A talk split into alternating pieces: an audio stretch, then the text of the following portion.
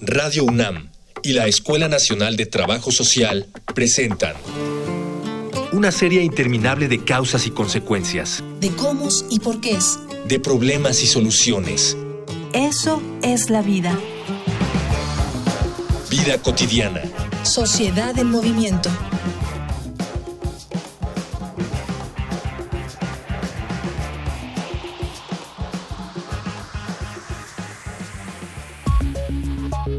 De acuerdo con datos de la UNICEF, cada año alrededor de 4 millones de personas son víctimas de trata de personas. La mayor parte de ellas son mujeres, niños y niñas. Tan solo en América Latina, 2 millones de niños, niñas y adolescentes son víctimas de explotación sexual, ya sea comercial o laboral. Esta nueva forma de esclavitud tiene muchas caras y operan en todos los sectores poblacionales. Algunos niños son secuestrados y llevados lejos de su familia para satisfacer el mercado negro del turismo sexual, mientras que otros llegan a ser ofrecidos por sus propias familias, víctimas de la desesperación de la pobreza y las adicciones. Para la ONU, la protección de la infancia ha sido desde hace años una prioridad, pero la guerra por la defensa de la niñez y la explotación de la misma es mucho más difícil y violenta de lo que creemos. En esta emisión de Vida Cotidiana, Sociedad en Movimiento, hablaremos sobre la trata de la niñez en México, con la maestra Carmen Gabriela Ruiz Serrano, profesora de la Escuela Nacional de Trabajo Social, con la licenciada Rubí Castellanos Gómez, ganadora del concurso de tesis de la Cátedra Extraordinaria de Trata de Personas en 2019, y con Jessica Guadalupe Cruz López, egresada de la licenciatura en Trabajo Social. Dialogar para actuar, actuar para resolver.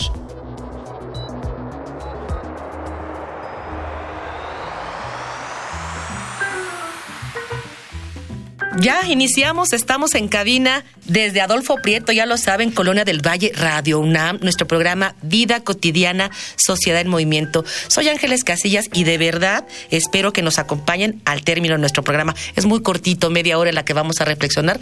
En este caso de un tema, pues un poquito complejo, ¿sí? Cuando aludimos a la parte de no sé, de acogida, de traslado de personas, pues también está lamentablemente involucrado situaciones de explotación. Y estas tienen que ver mucho con la vulnerabilidad y el no cumplimiento de los derechos humanos. Imagínense de las personas. Pero además estamos hablando de alguien, de un grupo mucho más vulnerable que son niñas y niños. Hoy justamente dedicamos nuestro tema en el programa a hablar de la trata de la niñez en nuestro país, en México. Antes les quiero comentar si alguien quiere... Eh, promover o sugerir alguna otra temática, adelante. Saben que nuestros programas están justamente diseñados porque el público así lo pide o si quieren y tienen alguna situación que compartir vinculado con algún tema de esta explotación, de este no cumplimiento a los derechos humanos vinculado con la trata de niñez, escuchen las diferentes formas de comunicación con nuestro programa. Facebook, Escuela Nacional de Trabajo Social, ENTS, UNAM. Twitter arroba comunica ENTS. Instagram, comunicación ENTS. Ya escuchamos estos, estos datos de contacto. Con todo gusto atenderemos sus dudas, sus sugerencias, sus preguntas. Y pues me es muy grato. Hoy tenemos una cabina muy nutrida. Tenemos a tres personas. Oigan, y todas mujeres. Mira que ya me estoy preocupando. Nuestro programa, de verdad que si hacemos una, un análisis estadístico, yo creo que el 80% han sido mujeres las que comparten aquí. Y me da mucho gusto. Es casuístico, ¿eh? no tiene que ver con, con cuestiones de, de violencia de género ni de exclusión. Tengo el gusto de volver a presentarles a una de nuestras consentidas en, en, esta cabina, la maestra Carmen Gabriela Ruiz. Maestra Carmen, muchísimas gracias por haber aceptado la invitación. Al contrario, gracias a ustedes por siempre invitarme a su espacio en el que siempre estoy muy cómoda. Y miren, algo que nos llena siempre de orgullo y de motivación como docentes es inspirar al alumnado, inspirar a quienes nos siguen. Y bueno, pues aquí hay dos personas que siguen, que forman parte de esta línea de especialización que, que la maestra ha desarrollado. Y me da mucho gusto recibir a, a la licenciada Rubí Castellanos. Licenciada, muchísimas gracias. Más adelante platicaremos por qué es tan importante tu presencia en este programa. Gracias, maestra. Y además de los que se están formando, alumnado, bueno, ya egresada, que sigue también la línea, Me da mucho gusto recibir a Jessica Cruz. Jessica, siéntete muy a gusto en este programa. Muchas gracias. Y bueno, ya la maestra Gaby sabe, ustedes ya más o menos les comenté al inicio, nuestro programa es muy, muy concretito. La gente que nos escucha no siempre es especialista en el tema y porque nos escuchan nada más de casa y jóvenes, gente que no es, insisto, ni investigador ni académico, me gustaría mucho que la maestra Gaby nos apoye compartiendo con la audiencia ¿Qué debemos entender o qué es eso que hablamos cuando decimos trata de personas, maestra? Bueno, la trata de personas es un fenómeno social que ha sido fuertemente vinculado con la trata de blancas. Lo que antes tú escucharás que hay personas que dicen es que era tratante de blancas. Y bueno, sí digamos que el concepto ha mutado. Cuando se, habla se hablaba de trata de blancas, se hablaba de la explotación que se hacía de mujeres blancas en el ámbito sexual. Sin embargo, hoy día eh, el concepto se ha ampliado, está enmarcado en un instrumento jurídico que se llama el Protocolo de Palermo del año 2000, en donde eh, México se adhiere y en el 2003, bueno, se empieza a generar toda una estrategia de política pública para poder eh, combatir este delito. Eh, dentro de este marco jurídico, la trata es la captación, el traslado, el transporte de personas por medio de la seducción o la amenaza para diferentes fines. Pero si lo entendemos distanciado del concepto jurídico, lo que estaríamos pensando desde el punto de vista social es que es la mercantilización del cuerpo humano. ¿Eso qué significa? La cosificación de seres humanos en un mundo global, en un mundo capitalista, pues que centra sus eh, intereses en eh, obedecer a las leyes del mercado. Por eso es que la expresión de la trata de personas ya no nada más está en el ámbito sexual, sino que se ha diversificado tiene que ver mucho con lo que decías, maestra, de esta finalmente trayectoria que nos señalas de la captación, el traslado, todo está vinculado a la explotación, que puede ser evidentemente de diferentes tipos. Qué bueno que compartiste con nuestra audiencia, no es trata de blancas, es trata de personas. Y pues en estos grupos entran pues pues varias edades y varias, varios, pues evidentemente, características. Eh, Jessica, ¿tú podrías compartirnos, si hablamos de, de trata de personas, cuáles son los fines de la trata de personas? Sí, bueno, en la ley general de, eh, bueno, de aquí de México, se estipulan 11 fines de la trata. Además de la explotación laboral y sexual, también existen otros fines como la adopción ilegal, el matrimonio forzado, la mendicidad forzada, el tráfico de órganos y la utilización de personas, bueno, en este caso niñas, niños y adolescentes, en actividades delictivas.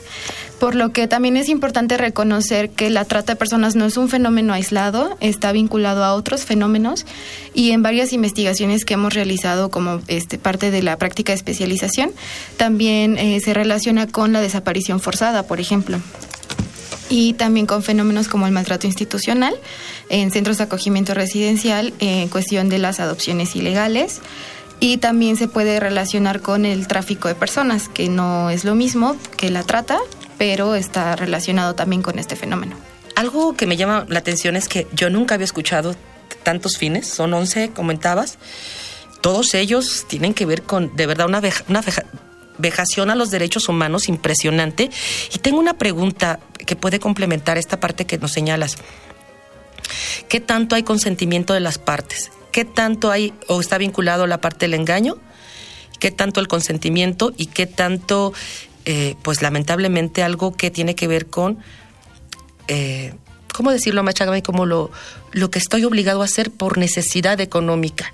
¿Puede ser? ¿Sí? Hay tres elementos constitutivos de la trata, actividades, medios y fines, que son los que acabamos de decir. ¿Qué actividad? Captar a alguien. ¿Por qué medio? A través de la seducción. ¿Por qué fin? Para explotarlo laboralmente. En el caso de niñas y niños, el consentimiento no es un elemento para discriminar y decir que no es trata, porque para ellos ese medio comisivo no aplica. aun y cuando la chica adolescente de 15 años diga, es que yo por mi voluntad me fui con él y entonces yo me empecé, eh, acepté que él me prostituyera por amor, eso no eh, exime de que se hable del fenómeno de la trata. Y efectivamente las condiciones, y, podríamos profundizar un poco en eso, las condiciones, eh, los factores de vulnerabilidad en las que están las personas, muchas veces hace que parezca que están consintiendo el hecho, pero en realidad detrás hay una serie de condicionantes en donde se ven atrapados y no pueden eh, no hacer esta actividad o no permitir que se les explote. Por supuesto. Les voy a invitar, maestra, les voy a invitar, licenciada y Jessica, les voy a invitar a un material que nos prepara producción con cifras, con datos que tienen que ver con la temática. Lamentablemente en nuestro país es un país donde hay mucha vulnerabilidad económica, social. Y bueno, pues el, el fenómeno se vive de una forma pues mucho más compleja. Vamos a una infografía social. Infografía social. De acuerdo al diagnóstico sobre la situación de la trata de personas en México 2019, realizado por la CNDH, en 2019 se identificaron 5.245 víctimas de los delitos en materia de trata de personas. De ellas, 3.308 son mujeres, 1.086 niñas, 492 hombres y 289 niños, y las modalidades o formas que se lograron documentar con sus respectivas cifras fueron 1.376 de explotación de la prostitución ajena u otras formas de explotación sexual, 629 de explotación laboral, 22 de mendicidad forzosa, 20 de adopción ilegal de una persona menor de 18 años, 9 de utilización de personas menores de 18 años en actividades delictivas, 6 de matrimonio forzoso o servil, 5 de trabajos o servicios forzados. El 25% del total de las víctimas reportadas por trata sexual fueron niñas. De acuerdo al informe sobre trata de personas, Trafficking in Persons Report, en los reportes de 2012 a 2018, se ha ubicado a México en el nivel 2, ya que no ha cumplido por completo con los estándares mínimos, pero ha realizado esfuerzos para ello. Las niñas y los niños representan el 30% de la población en México y la mitad de estos viven en condiciones de pobreza. Uno de cada diez niñas, niños y adolescentes no asiste a la escuela. Los adolescentes de 12 a 17 años representan el 36% una niña, niño o adolescente entre 3 y 17 años con discapacidad tiene cerca de dos veces más probabilidad de no asistir a la escuela. Entre enero de 2015 y julio de 2019 se registraron 3.297 feminicidios en todo el país, 317 entre la población de 0 a 17 años lo que significa que uno de cada 10 feminicidios en el país afecta a niñas y adolescentes. Desde el año 2000 al cierre del 2019, el número de víctimas de homicidio doloso alcanza cerca de 21.000 niñas, niños y jóvenes. A la par, se registran más de 7.000 casos de niñez desaparecida. Ya regresamos de la infografía social, estamos platicando de trata de la niñez en México. Está en cabina la maestra Gaby Ruiz, está la licenciada Rubí Castellanos y por supuesto Jessica Cruz.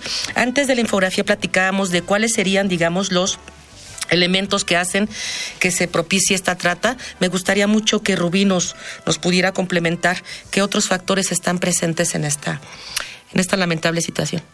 Claro, justo para eh, hablar de factores propiciadores de este fenómeno que es la trata de personas, tendríamos que estar hablando de la violencia estructural que eh, esta incluye lo que ya se, se mencionaba, falta de oportunidades eh, laborales, escolares, ¿no? la pobreza en general y también esta violencia pues social que se está viviendo ahora en nuestro país, ¿no? todas estas pues guerras, llamémosle de, de, esta manera, generan que haya eh, vulnerabilidades de estas, de estas personas, obviamente hablando de los niños.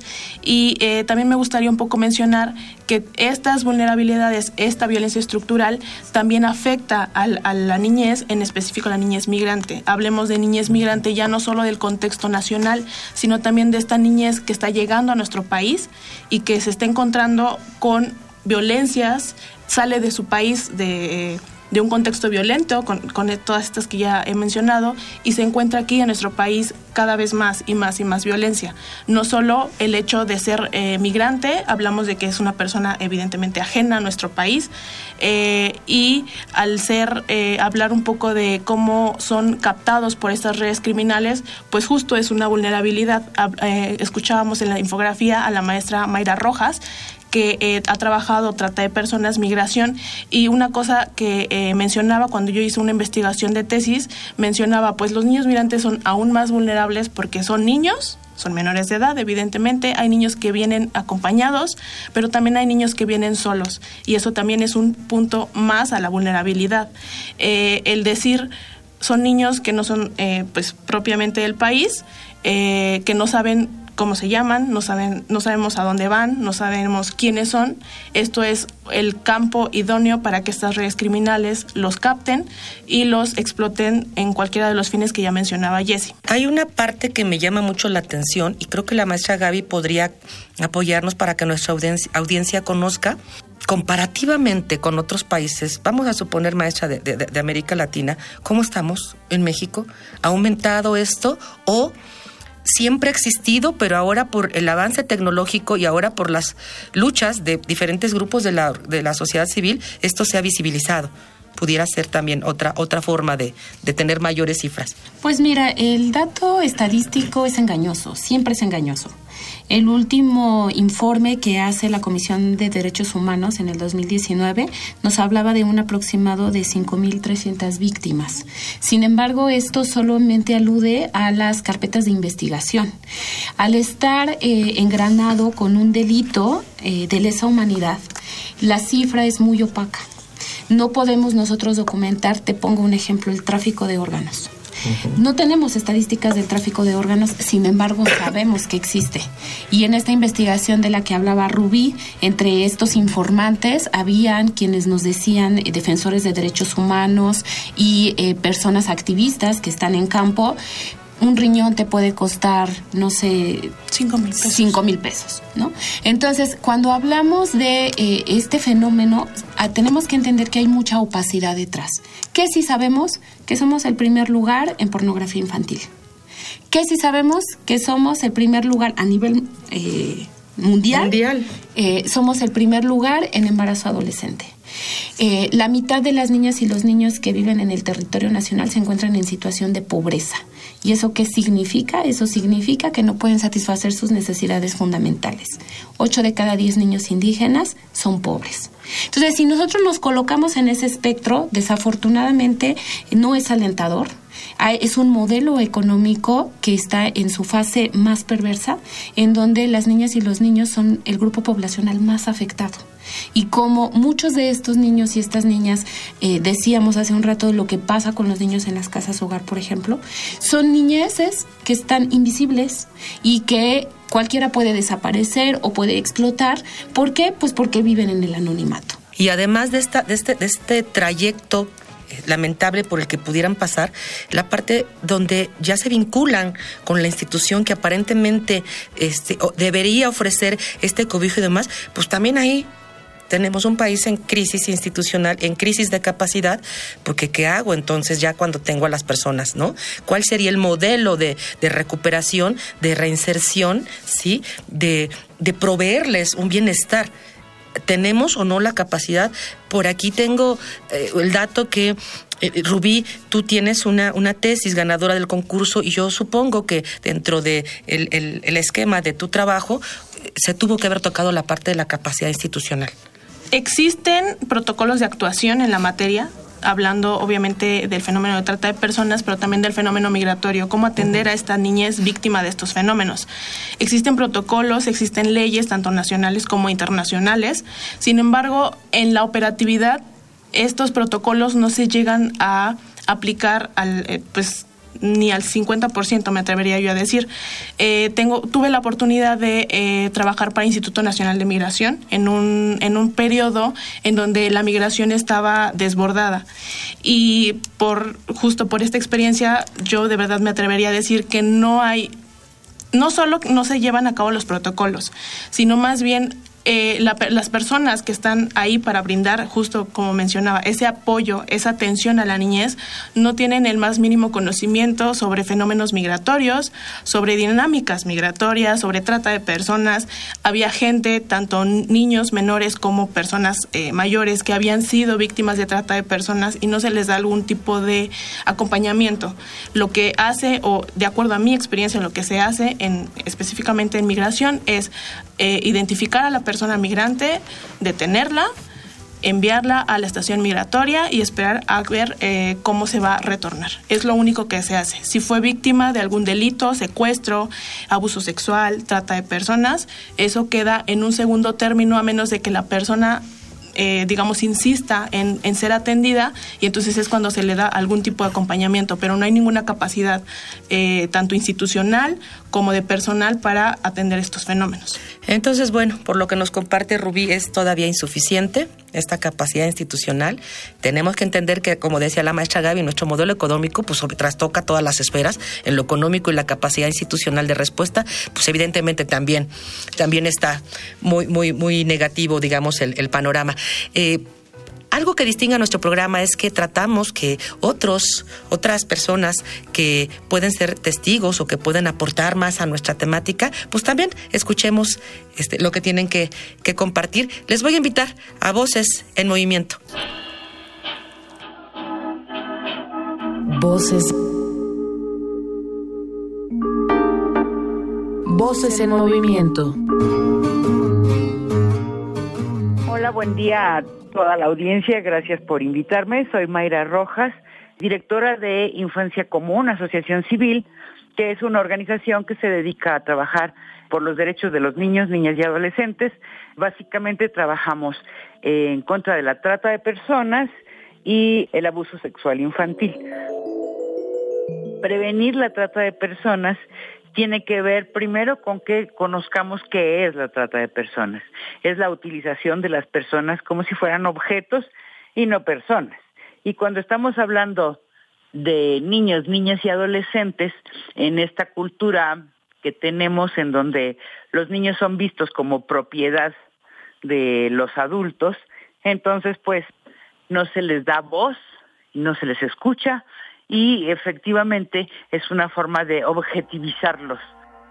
Podemos evitar la trata desde el momento en que estamos conscientes de los derechos de los niños, desde el momento en que les damos oportunidad de concientizarse de, de, sus capacidades, de sus posibilidades, de su propio desarrollo.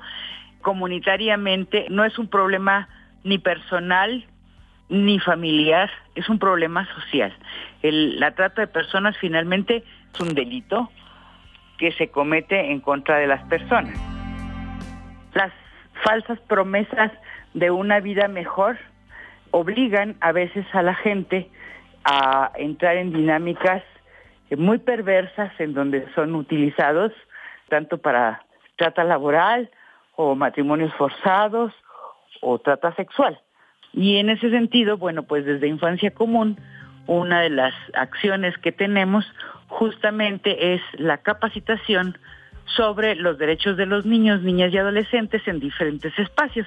Entonces, prevenir la trata pasa por, primero, reconocerlos como personas, garantizarles sus derechos, ir generando una cultura de respeto hacia las otras, los otros, particularmente hacia los niños, niñas y adolescentes. Ya escuchamos el testimonio de Mayra Rojas, este testimonio que tiene mucho de positivo, porque bueno, finalmente ella indica algunos elementos para poder evitar este fenómeno, este problema social, y aludía a la parte de la cultura del respeto. Se dice fácil, pero yo creo que, maestra Gaby, ¿cómo generamos respeto en un ambiente tan hostil? En todos los aspectos, ¿eh? y, que, y que independientemente de que estemos en una situación de trata, hay otras que no pudieran ser eso, pero de todas formas se me están vulnerando mis derechos humanos. ¿Estamos? Y que además está montado en una cultura que tiene imaginarios. Cuando hablamos de las niñas y los niños, es frecuente tener una perspectiva adultocéntrica, en donde lo que el adulto cree que se tiene que hacer o que se tiene que imponer, eh, invisibiliza las necesidades o las características de las niñas y los niños. Es frecuente, por ejemplo, que las personas dicen, pero es que cuando el niño tiene derechos, también hay que enseñarle sus obligaciones, porque no logramos comprender que hablar de los derechos de las niñas y los niños es una responsabilidad humana. Cuando nosotros cuidamos del principio de la vida, estamos cuidando del principio de la humanidad. Entonces creo que hay que empezar a deconstruir esas cosas en estas ideas de... Eh, cosas como eh, yo puedo hacer con él lo que quiera porque para eso es mi hijo, el niño no sabe, entonces no hay que preguntarle. Creo que ese tipo de cosas que están en el cotidiano, que están en el contexto, irnos, las cuestionando y tratando de entender que las niñas y los niños tienen voz, pueden expresar lo que sienten y nosotros como adultos tenemos que estar ahí atentos de sus necesidades, favoreciendo la expresión de esto, porque es lo único que nos va a permitir tener una cultura de paz, es lo único que nos va a permitir tener una reconstrucción del tejido social y en los últimos meses pues hemos sido testigos de cosas muy terribles como lo sucedido en Saltillo. Entonces, si nosotros no empezamos a transformar la manera en cómo nos relacionamos con nuestra niñez, difícilmente vamos a poder cambiar estas eh, relaciones de violencia. Me gusta mucho esta reflexión que haces, maestra. De verdad, para nuestro público creo que es muy atinado cuando señalas que, bueno, finalmente cuando hablamos de trata de personas estamos hablando de un delito. Estamos, pero antes de, y, de manera a veces no tan consciente como sociedad, como adultos, estamos también transgrediendo todo este bienestar en la formación que merece una persona, ¿sí? En cuanto a sus derechos, sus obligaciones, sus... Eh, expresiones inclusive hasta el respeto a su propia persona, dignidad, gustos, identidad, etcétera. Podemos cambiar, sí, la cultura de paz antes de pensarlo como algo muy abstracto, muy todo tiene que ver con el respeto, el respeto que se merece todas las personas independientemente de la edad. Problemáticas de la niñez, no solamente personas que quieran participar en la parte académica. Yo estoy segura que estos conocimientos, estos hallazgos siempre van a ser en beneficio de poder realizar una intervención integral que tanto se requiere. Nos vamos a, nos vamos a quedar con eso. Si el panorama es adverso, si la situación es compleja, pero desde diferentes trincheras se está trabajando. Vamos a quedarnos con esa parte positiva. Agradezco mucho a la maestra Gaby, agradezco mucho a Rubí, a Jessica el haber estado con nosotros. De verdad, gracias.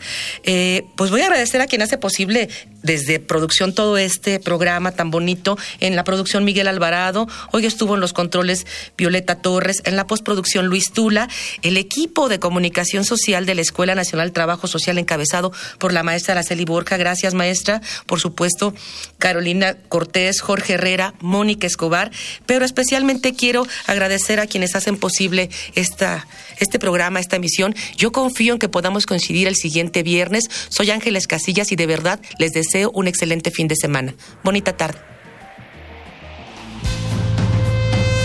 Vida Cotidiana es una coproducción entre Radio UNAM y la Escuela Nacional de Trabajo Social.